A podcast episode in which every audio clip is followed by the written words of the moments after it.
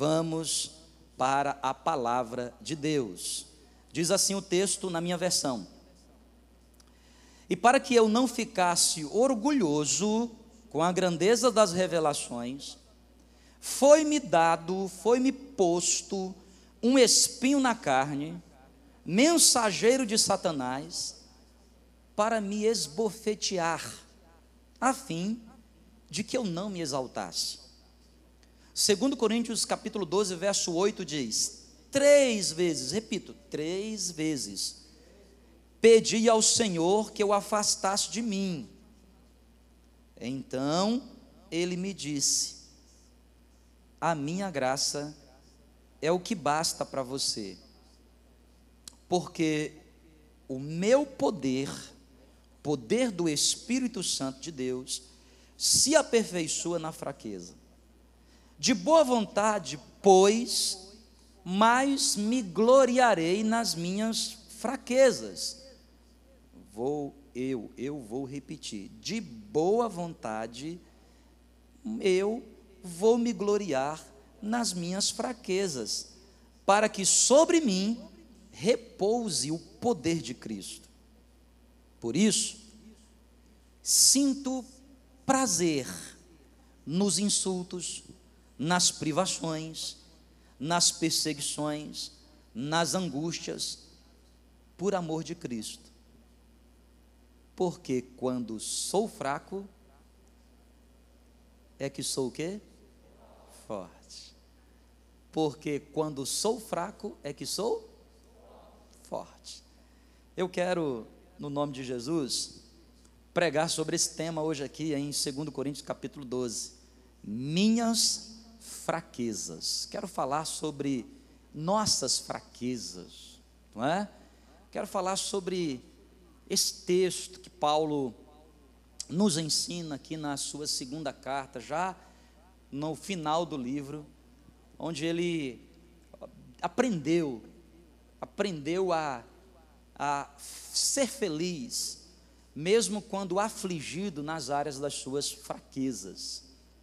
Nós vemos num mundo em que a gente, desde o princípio, é ensinado a ser forte. Desde pequeno, começa dentro de casa. Nossos pais nos ensinam a ser forte. Seja forte. Nós vivemos num mundo em que os mais fortes são privilegiados. Trabalhei alguns anos como pesquisador da Organização Mundial da Saúde, até hoje tenho assessoria com esse pessoal e recebi um relatório há três semanas atrás, muito interessante sobre o SARS-CoV-2, sobre o vírus que causa a Covid-19. E a previsão, para a gente entender aqui, é mais ou menos o seguinte: uma previsão econômica científica.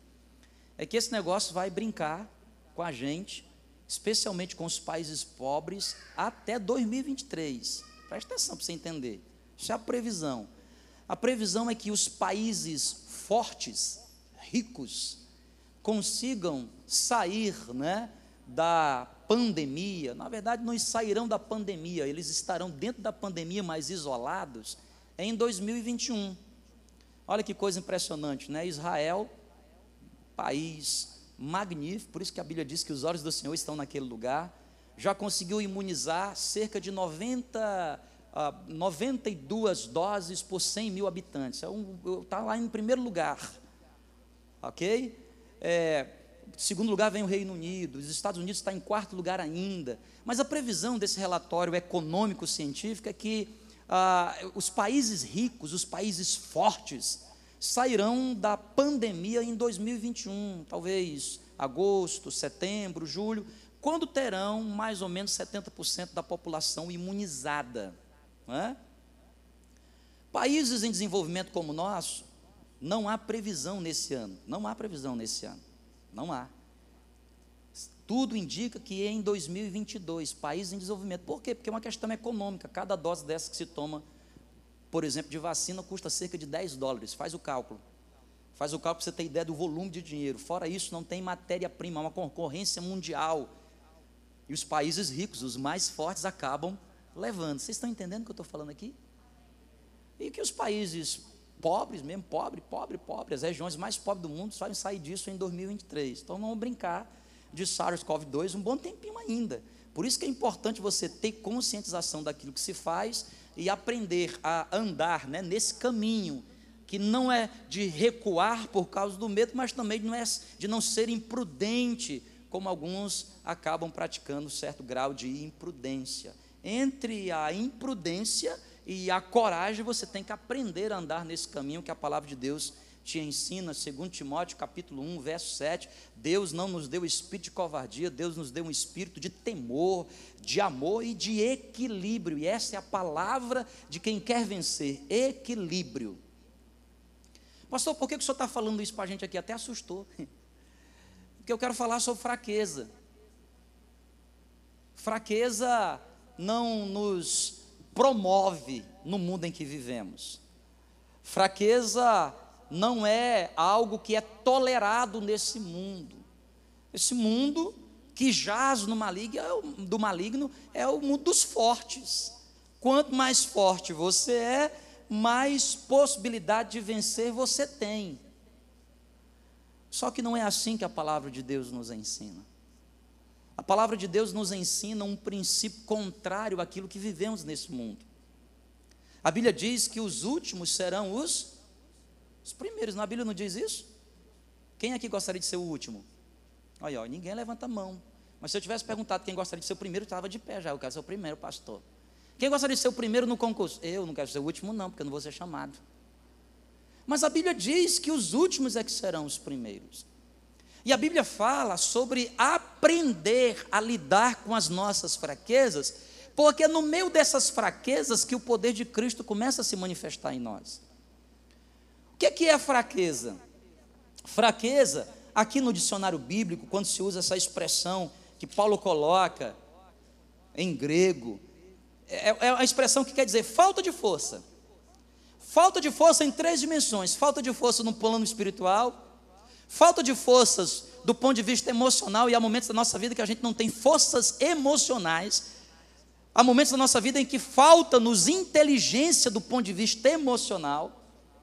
E nós estamos nos aproximando do fim dos tempos, e nos fim dos tempos, os que prevalecerão são aqueles que aprenderão a lidar com as suas próprias emoções. Nós vivemos um mundo de caos emocional onde nós nos tornamos muitas vezes desequilibrados porque não temos o controle das nossas próprias emoções. Salomão nos ensina em Provérbios capítulo 28, verso 25, que uma pessoa que não sabe controlar as suas emoções, que não tem controle das suas emoções, não tem controle da raiva, não tem controle é, do amor, não tem controle da paixão, não tem controle dos sentimentos positivos e nem dos sentimentos negativos. Uma pessoa que não tem controle das suas emoções é como uma cidade que está derribada, sem muros sem proteção, ela é facilmente dominada. Quando Paulo fala aqui de fraqueza, ele está falando também de fraqueza física. Porque há momentos na nossa vida em que a gente precisa empregar força do nosso corpo. Não vivemos no mundo espiritual isolado, nós somos seres espirituais enclausurados num corpo físico. Paulo diz que essa fraqueza aqui é também uma fraqueza, falta de força no físico. Fraqueza aqui é debilidade. Fraqueza aqui é falta de robustez. Fraqueza aqui se traduz por, por alguém que está débil, que está frágil. Fraqueza aqui pode ser escassez. Quando você tem vontade de fazer algo, mas você não consegue porque ele é escasso. Fraqueza aqui é mais bem colocada como impossibilidade, quando você é colocado diante de uma grande muralha, como Josué foi colocado. E ele não tinha forças para ultrapassar aquela muralha. Ele não tinha forças para chegar do outro lado. O texto que Paulo nos ensina diz que nós precisamos aprender a nos gloriar nas nossas fraquezas. O que significa aqui gloriar-se nas nossas fraquezas? Significa jubilar, significa ficar alegre, o que é muito difícil, porque diante das nossas fraquezas, nós geralmente ficamos é o quê? Tristes. Mas Paulo está dizendo assim: ó, fiquem alegres com as fraquezas de vocês. Não se alegrem nas suas fortalezas. Se alegrem nas suas fraquezas. Nós temos um programa dentro da nossa denominação chamado Fortalezas Nazarenas. Nesse programa, os pastores são incentivados a descobrir quais são os seus pontos fortes, porque todo mundo tem ponto forte, tem ponto fraco. Mas Paulo está dizendo assim para a gente: fique atento às suas fraquezas. Porque o mistério de Deus na nossa vida sempre começa nas nossas fraquezas. Por isso, eu escrevi aqui algumas verdades para a gente tratar nessa tarde sobre fraquezas. Verdades sobre as nossas fraquezas. A primeira delas está no verso 8.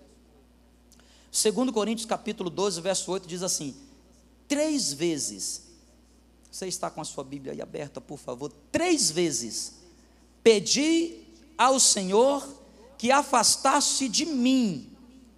Três vezes eu pedi ao Senhor que afastasse de mim esse espinho. Aí o verso 9 diz: Então ele me disse: A minha graça te basta, porque o meu poder se aperfeiçoa onde, gente? Olha que coisa interessante. O contexto aqui é o seguinte: Paulo tinha tido revelações dos céus. Só três personagens na Bíblia têm revelação de Deus a respeito das coisas celestiais, a respeito do tabernáculo celestial, a respeito da morada nos céus. Só três personagens. João, lá em Apocalipse, a Bíblia diz que ele estava na ilha de Patmos, olhou para cima, o céu se abriu e ele viu, e você tem todas as visões do reino dos céus descritas em Apocalipse. O segundo personagem é Isaías, o profeta Isaías. Isaías capítulo 6, no ano em que morreu o rei Uzias, eu vi o Senhor. E a Bíblia diz que lá ele viu serafins que voavam num plano celestial, teve a visão do trono. E um outro personagem da Bíblia é Paulo. Paulo também enxergou como é que seriam as coisas lá no trono de Deus. E por causa dessas visões, porque Paulo era diferentemente desses outros dez dois personagens, Paulo era, era uma pessoa muito inteligente, muito sagaz, muito perspicaz, de excelente preparo. A Bíblia diz então que houve um mensageiro da parte de Deus, não foi da parte de Satanás, o próprio Deus, um espinho na carne. Ele fala aqui de um espinho na carne. Três vezes ele rogou ao Senhor: Senhor, tira de mim esse espinho. O espinho dói, dói ou não dói? Lá em casa a gente tem um, umas plantas, minha mulher gosta, e tem uma bem na entrada da porta assim que tem espinhos. É quase todo dia eu dou uma espetada lá. Né? Eu vou entrando. Será que não pode mudar? Não, é para você lembrar que você é gente. Espinho, né? Rosas. Já viu os espinhos que existem nas rosas? É que quando a gente compra lá na floricultura, o cara já tirou os espinhos, né? Limão. Hum? Espinhos. Espinhos são coisas que geram dor, incômodo. Espinhos são coisas que nós queremos tirar da nossa vida que nos trazem tristeza, desânimo. Espinhos são situações na nossa vida que, se fosse da nossa vontade, nós eliminávamos. Porque quem é que gosta de andar com um espinho dentro do sapato? Quem é que gostaria de, de ficar andando o tempo todo com uma pedrinha incomodando? Sabe aquela unha encravada que você deixou lá crescer, inflamou você? Quem gostaria de ficar andando com aquilo? Não, a gente vai lá, tira e elimina. Três vezes Paulo pede a Deus por favor, Senhor, arranque de mim. Mas o Espírito Santo diz: por causa das revelações que lhe fora feita, todos os dias esse espinho na carne esbofeteava Paulo. Ele faz uma linguagem figurativa aqui. Ele diz que esse espinho o esbofeteava. E o que significa aqui esbofetear? Esse espinho deixava claro para Paulo o seguinte: escute, Paulo, eu sou Deus e você é apenas gente. Três vezes ele rogou a Deus e Deus não está lá. Por quê? Porque a minha graça te basta. Contente-se com a minha graça, porque o meu poder se aperfeiçoa na fraqueza. Primeira verdade que eu aprendo a respeito desse tema: fraquezas são lixas que aperfeiçoam o poder de Deus em mim fraquezas são lixas que aperfeiçoam o poder de Jesus, de Deus em mim. Você precisa entender essa verdade. Nós precisamos aprender a lidar com as nossas fraquezas. Sabe por quê, irmãos? São as nossas fraquezas que geram o aperfeiçoar de Deus sobre a nossa vida. Dentro de nós já fora depositado um tesouro. Nessa mesma carta, Paulo diz assim: Nós somos como que tesouros em vasos de barro. O conteúdo é muito precioso, mas o que está fora é frágil. O conteúdo é de estimado valor, todavia a estrutura que o engloba é frágil. É isso que Paulo está dizendo para a gente aqui, ó, escute, nós somos pessoas de altíssimo valor para Deus, todavia é, são as nossas fraquezas que permitem que a vida lixem esse tesouro. O que é que vale mais? Um diamante bruto ou um diamante lapidado? O que é que vale mais? Ouro bruto ou ouro refinado? O que é que vale mais? Não adianta você ser uma joia preciosa. Quantas joias preciosas temos aqui nesse estado? Joias de estimado valor, talentos de estimado valor, vidas com precioso valor, mas nós precisamos compreender que esse valor que Deus colocou em nós precisa ser lapidado e o instrumento de Deus são as nossas fraquezas. Vocês estão aqui comigo? Fraquezas. Nós não gostamos delas, porque as fraquezas nos faz sentir-se pequenos Há muitos de nós que escondem as fraquezas com a aparência de fortaleza. Há outros que não conseguem se relacionar porque escondem suas fraquezas, porque fraqueza não é algo que a gente tem orgulho de falar. Você nunca vai encontrar alguém numa rede social fazendo um history ou fazendo uma publicação dizendo assim: deixa eu mostrar para você as minhas fraquezas. Não, a gente usa filtro. Para esconder o quê? As manchas. E mostrar só o quê? Vocês estão aqui comigo? Porque ninguém tem orgulho das fraquezas. Nós temos orgulhos e fomos treinados para ter orgulho das nossas fortalezas. Escute, meu irmão. As fraquezas são lixas. Lixa, o que é que é lixa? Que faz expoliação.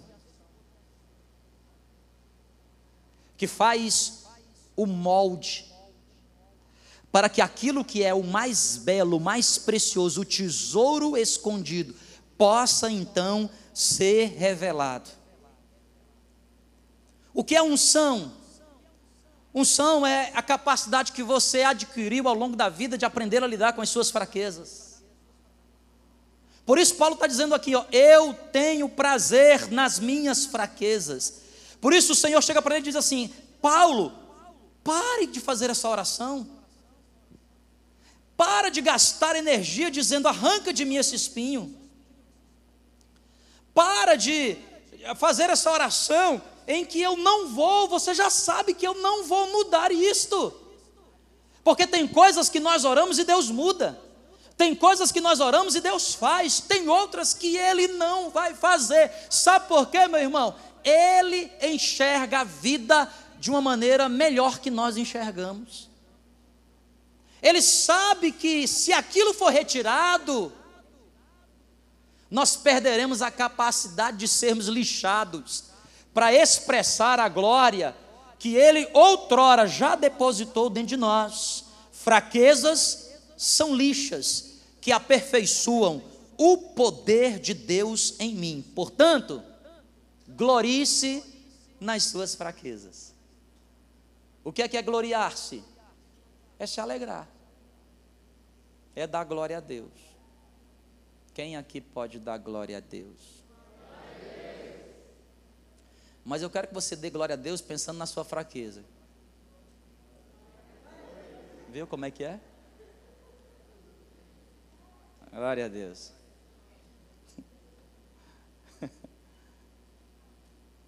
A gente tem tanto medo das nossas fraquezas que a gente não quer nem trazer a memória, né? Glória a Deus. Mas se fosse para falar das nossas fortalezas, como é que seria o glória a Deus? Eita glória! Mas vamos cumprir aquilo que a palavra de Deus nos diz? Gloriem-se nas suas fraquezas. Quem pode dar um glória a Deus? Glória a Deus? Qual é a sua fraqueza? Você não é rico. É pobre, pode dar glória a Deus? Glória a Deus. o resto é tudo rico. Melhor você ofertar melhor aqui na igreja, meu irmão. O que é, que é dar glória a Deus? É você olhar para o seu casamento e falar assim: Poxa vida, meu casamento é fraco. Meu casamento é fraco. É você olhar para a sua psique e você dizer assim: Caraca, velho, não entendo isso. Sou fraco. Dois mais três. Cinco. E você assim ainda glorificar a Deus. Você exaltar aquele que é dono da sua vida. Sabe por quê? Porque só o fato de você estar aqui, me ouvindo, é porque tem tesouro precioso guardado aí dentro de você. Você foi atraído pela presença do Deus vivo. Segunda verdade que eu aprendo nesse texto. Aqui, ainda no verso 9, Paulo diz assim: Então ele me disse: A minha graça te basta, porque o meu poder, o meu poder se aperfeiçoa na fraqueza. De boa vontade, pois, mais me gloriarei nas minhas fraquezas. Olha que coisa interessante. De boa vontade eu vou me alegrar nas minhas fraquezas, de boa vontade, em outras palavras, intencionalmente, eu vou me alegrar naquilo que sou fraco, eu não vou mais esconder essas fraquezas, eu vou tratá-las, eu vou me alegrar nelas, por mais que elas me causem dor, por mais que elas me causem desânimos, eu vou me alegrar nessa fraqueza, por quê? Quando eu me alegro na minha fraqueza, o poder de Deus repousa em mim. O que é, o poder de Deus, gente? O poder de Deus, sempre que aparece no Novo Testamento, é uma expressão chamada dunamis. De onde vem a dinamite, a expressão no português dinamite? Quando Paulo está dizendo assim, ó, se alegrem nas fraquezas de vocês, porque é a alegria e não a reclamação na fraqueza, é a alegria e não a murmuração nessa fraqueza que vai atrair para a sua vida o poder de Deus, dunamis de Deus, que vem do Espírito Santo. Em outras palavras, segunda verdade que eu aprendo nesse texto, fraquezas são a matéria-prima do milagre de Deus em mim fraquezas, são a matéria-prima do milagre de Deus em mim. O irmão ali está perdido só, né? Na mídia lá. Depois te ajudo. Milagre de Deus, a fraqueza. Milagre de Deus vem na nossa vida, na alegria que temos nas nossas fraquezas. Paulo está dizendo assim, ó, se alegrem nas suas dificuldades. Fiquem felizes nisso que você está vivendo. Por quê? Porque a matéria-prima para Deus fazer o milagre que tanto você precisa não são as suas fortalezas. Sabe por que, que Deus não faz milagre naquilo que somos fortes? Porque se Deus fizer um milagre naquilo que nós somos fortes, nós nunca glorificaremos o nome dele. Mas os milagres de Deus acontecem nas áreas de debilidade, porque fraqueza é impossibilidade de ultrapassar. Se você ultrapassar, você vai dizer assim: foi, foi quem? Foi Deus. Alguém vai perguntar para você assim: como é que você conseguiu isso? Vai dizer assim: foi quem? Foi Deus. Aí Deus lá do céu falou: fui eu mesmo. Fui eu mesmo, que eu sou bom. Querido, as nossas fraquezas São matéria-prima para os milagres de Deus em nós. Olhe agora para as suas fraquezas, traga agora na sua mente as suas fraquezas, e você vai ver que, você vai enxergar que esse lugar é o lugar propício para Deus fazer milagre. Sua saúde está débil, ou você é uma pessoa forte de saúde. Deus não vai fazer milagre na área da saúde se você é forte de saúde, Deus vai fazer milagre naquilo que você é fraco. Você é fraco em quê? Em administrar as suas finanças. É nessa área que Deus quer manifestar o poder dele sobre a sua vida. Acontecimentos sobrenaturais só podem ocorrer diante de impossibilidades. O sobrenatural só vem na nossa vida diante daquilo que é impossível para a gente. Seu braço alcança, não vai ser milagre. Seu dinheiro resolve, não vai ser milagre. Sua influência equaciona, não vai ser milagre. Sua inteligência soluciona, não é milagre. Agora, para tudo aquilo que a sua inteligência não soluciona, seu dinheiro não compra, seu raio de ação não tem influência, seu braço não alcança, é nesse lugar que o poder de Deus quer ser derramado sobre a nossa vida. Milagre. Quem é que entende que eu estou falando? Diga glória a Deus. Milagre. Meu dinheiro não pode.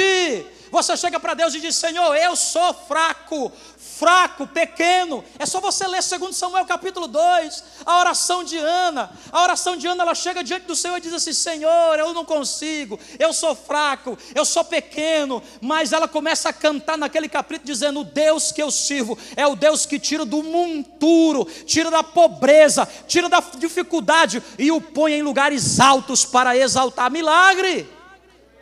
Milagre. E não é assim que Deus tem feito com a nossa vida espiritual, gente, é sim ou não?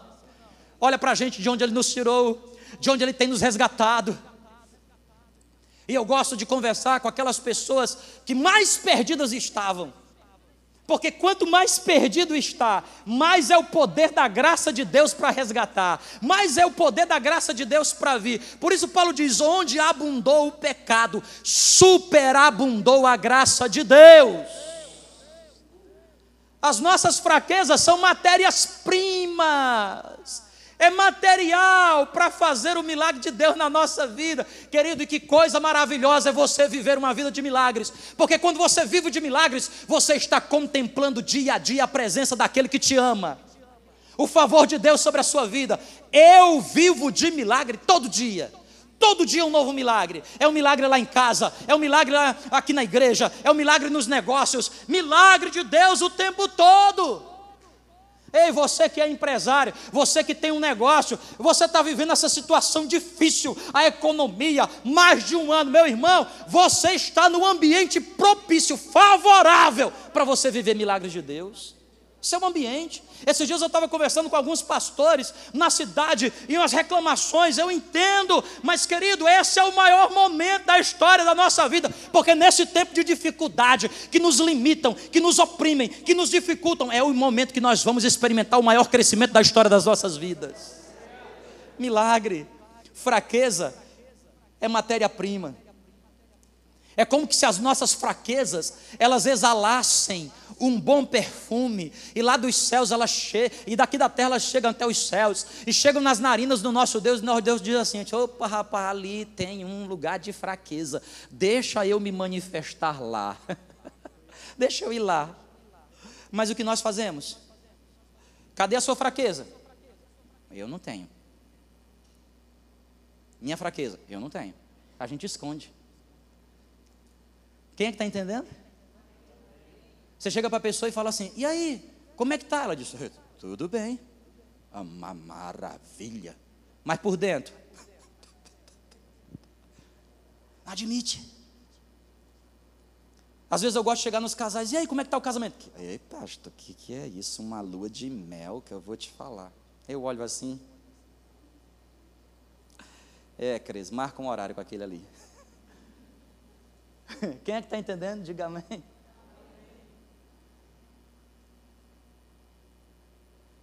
Em 2017 a gente conheceu um, grupo de irmãos, um ministério de cuidados pastorais, e lá a expressão deles é fantástica.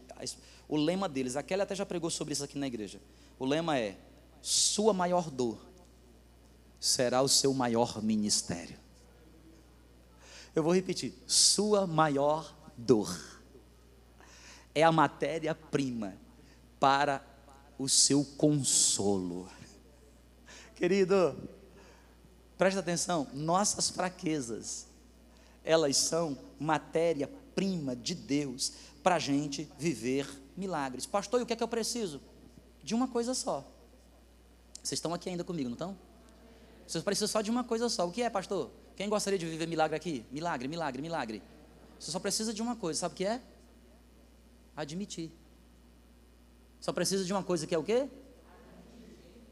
Porque presta atenção, impossível mais admissão é uma equação matemática, é igual a milagre. O que é que é impossível? Admita. E Deus fará o milagre. Tu já prestou atenção nos evangelhos? Falo sempre isso aqui na igreja. Jesus chegou para o cego Bartimeu. Cego Bartimeu. Olha que coisa interessante. O primeiro nome dele é cego. O primeiro nome dele é o adjetivo dele. Ele é que ele é cego. Na Bíblia não diz assim, você ouviu falar do Bartimeu? Aí todo mundo diz assim, sim, conheço o cego. Você já ouviu falar de Bartimeu? Ah, sim, o filho de Timeu, o cego. É o estereotipo dele, é a marca dele. Bartimeu chega para Jesus. E Jesus pergunta para Bartimeu o que ele pergunta para quase todos os personagens da Bíblia. No Novo Testamento, ele pergunta: O que tu queres que eu te faça? Gente, vocês estão aqui, não estão? Bora ser inteligente? Vamos pensar. O cara é cego. Encontra com um cara que faz milagre. O que é que tu acha que Bartimeu queria? O que é que ele queria? Você acha que Jesus, que sabe tudo, não sabia disso? Sabia ou não sabia? Sabia. Mas Jesus só tá, queria saber de uma coisa: será que Bartimeu admitia? O que tu queres que eu te faça? Um cão guia. O que tu queres que eu te faça? Uma varinha nova. Não, ele admitiu no seu coração. O que é que ele admitiu? Senhor, eu quero voltar a ver. Eu quero voltar a ver. O paralítico no tanque de Betesda, cinco pavilhões, havia um que há 38 estava lá, naquele lugar. Jesus chega para ele e, e pergunta: O que tu queres que eu te faça? Quase que ele fica sem milagre. Porque quase que ele ficou sem milagre. Ele disse: Senhor, começou a reclamar: Senhor, ninguém olha para mim. De tempos em tempos desce o anjo. O anjo agita as águas, sabe? Ninguém me leva até lá. Eu até vejo primeiro, mas eu não chego. Jesus, assim, eu vou perguntar de novo: O que tu queres que eu te faça? E em seguida Jesus diz: Toma teu leito e anda. Escute, meu irmão, igreja do Nazareno em Roraima, preste atenção. Você que está aqui comigo, aqui, aqui presencialmente, mas você que está lá ali na sua casa, escute. Há uma região de impossível, há uma impossibilidade na sua vida, admita agora. Jesus só quer ouvir a sua admissão. Quando eu admito, o milagre de Deus é derramado sobre a minha vida. Eu admito, Senhor, sou fraco nisto. Sabe, queridos, todos nós temos as nossas fraquezas. Os membros da igreja têm as suas fraquezas. Os líderes da igreja têm as suas fraquezas. Os pastores da igreja têm as suas fraquezas. Eu tenho as minhas fraquezas. O que Deus não está querendo saber da nossa fraqueza, não. Ele quer saber se a gente tem capacidade de admitir, porque é impossível, mas admissão é sempre igual a milagres. Terceira e última verdade. Fraquezas, agora sim, são oportunidades para Jesus mostrar o seu poder. Verso 10 diz: Por isso sinto prazer nas fraquezas, nos insultos, nas privações, nas perseguições, nas angústias, por amor de Cristo. Porque quando sou fraco, é que eu sou o que, gente? Forte. Porque quando sou fraco, é que sou o que? Olha que coisa interessante: fraqueza é oportunidade. Fraqueza é oportunidade. Oportunidade para quê? Para Jesus mostrar o poder dele sobre a minha vida. é que nós todos gostamos da parte do Evangelho que Jesus ressuscitou. Mas poucos de nós se concentram na parte que foi na cruz que ele disse estar consumado. Todos nós celebramos, gostamos de celebrar na ceia a ressurreição. Quando em 1 Coríntios capítulo 11, Paulo nos ensina a celebrar a morte, porque o segredo do evangelho não é a ressurreição, o segredo do evangelho é a cruz. A ressurreição pós-cruz é apenas consequência da alegria que eu terei ao ser crucificado na cruz que carrego. Amado, alegre-se nas suas fraquezas, alegre-se nas suas dificuldades. Vitória do crente, vitória no reino de Deus é na cruz. Vitória não na cruz. A cruz é fácil? Não. A cruz dói? Não. Quem sabe você está até crasado com a cruz. Jesus encontrou a cruz e beijou. Dá um beijinho na cruz hoje, irmão. Chega em casa e diz: Bem, cruz, minha cruz. Quem sabe seu cruz, a sua cruz seja seu filho, né? Minha cruz. Vem, lindo. Oh, quebrou, foi? Oh, tudo bem, mamãe hoje não vai te bater, tá? Cruz. Quem sabe a sua cruz seja seu orientador lá no mestrado, no doutorado. Tem uns que é cruz. Cruz. Tive duas cruzes, três cruzes que eu tive. Ô oh, cruz boa, irmão. Porque foi a partir deles que Deus fez coisas maravilhosas. Quem sabe a sua cruz seja seu pastor. Olha aí, ó. O pessoal do louvor já está dando até glória. O pessoal do louvor dessa igreja me ama, gente. É impressionante. Em primeiro lugar, os pastores me amam. Por isso que eles querem fazer toda segunda-feira comigo paintball, né, Randall? Eles me amam, gente. O sonho deles é me levar para o paintball. Já pensou? O sonho deles não é me levar numa pizzaria, numa churrascaria, é no paintball. E eles estavam com um complô segunda-feira passada, pelo poder da graça de Jesus, se aperfeiçoou na minha fraqueza, um irmão me convidou para uma visita. E me segurou lá e não deu tempo de sair.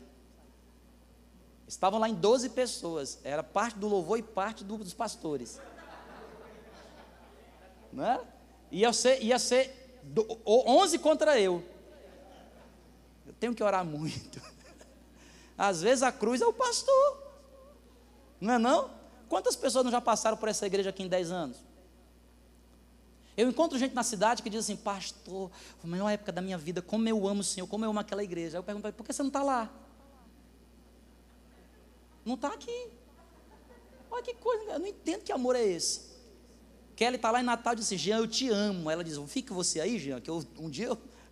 Já pensou isso? Quem ama está junto, é ou não é? Sim ou não? Aí as ovelhas. Às vezes a cruz sou eu. Mas a Bíblia diz que é, a nossa vitória está na cruz. A nossa vitória está na cruz. A nossa vitória não está em outro lugar, está na cruz. A gente canta até uma canção aqui na igreja que a nossa vitória está no deserto. A nossa vitória não está no oásis, a nossa vitória está no deserto. A gente cantou aqui agora há pouco uma canção: Senhor, eu quero quebrar o meu vaso. O que é, que é quebrar o vaso? Aquela mulher, a única coisa que ela tinha de forte era um vaso de perfume. Aquele perfume para ela era tudo, porque aquele perfume para ela era uma patente para ela. Você entende o que eu estou querendo dizer? É uma patente. Às vezes, meu irmão, Deus está quebrando as nossas patentes.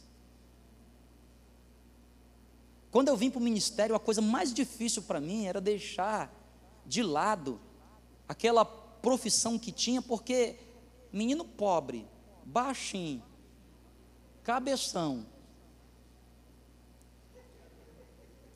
A minha única fortaleza que eu tinha era, era os meus títulos. Eu me escondia atrás deles. Feio, baixinho, pequenininho, lá do Meu Deus, o que, é que sobrava? Sobrava os meus estudos, eu me escondia atrás deles. Quando as pessoas perguntavam quem é, quem é você,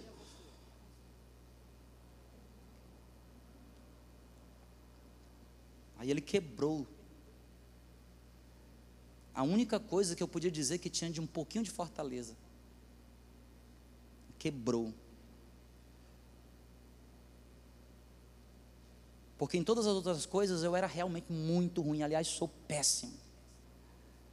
Mas tinha uma coisa que eu era mais ou menos bom, eu, eu tinha habilidade para estudar, para compreender. E o meu vaso foi quebrado lá. É exatamente o que ele está dizendo aqui para Paulo, sabe?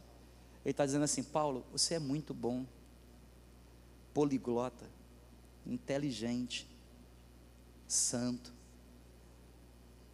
Mas eu preciso que você entenda que o meu poder não se aperfeiçoa nessas coisas. O meu poder se aperfeiçoa nas fraquezas. E aí, querido, é o que eu quero que você entenda nessa tarde. Quando ele diz no verso de número 10: Aí ele aprendeu, porque quando sou fraco, é que sou forte. E por que, que eu sou forte quando sou fraco? Porque quando eu admito as minhas fraquezas, é como a gente canta aqui. Estou lá no chão. Estou lá no chão. Eu tenho tentado ensinar para eles aqui, né? E essa canção é maravilhosa para a gente finalizar aqui. Quebra o meu vaso. O lugar nosso é aos pés.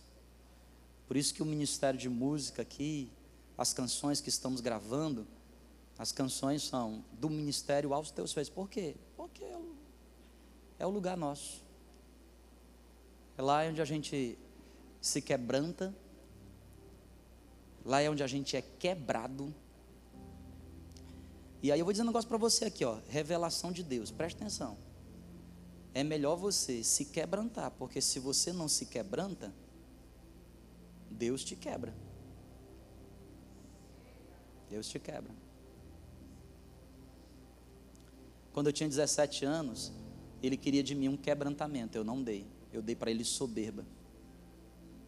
Eu disse para ele: Isso aí não, eu quero que o senhor. Os anos foram passando. Eu tive que ser quebrado. E quebrar dói mais. Quebrar dói mais. Porque para ser quebrado, uma força externa tem que ser aplicada, sabe? Quebrar é quando você explode. Quebra. Mas quebrantamento é quando você implode, é de dentro para fora. Você diz assim: Senhor, estou aqui, aos teus pés. Vamos, meninos aos teus pés. Estou aqui rendido, sabe? Entregue. Vocês podem ficar de pé com a gente?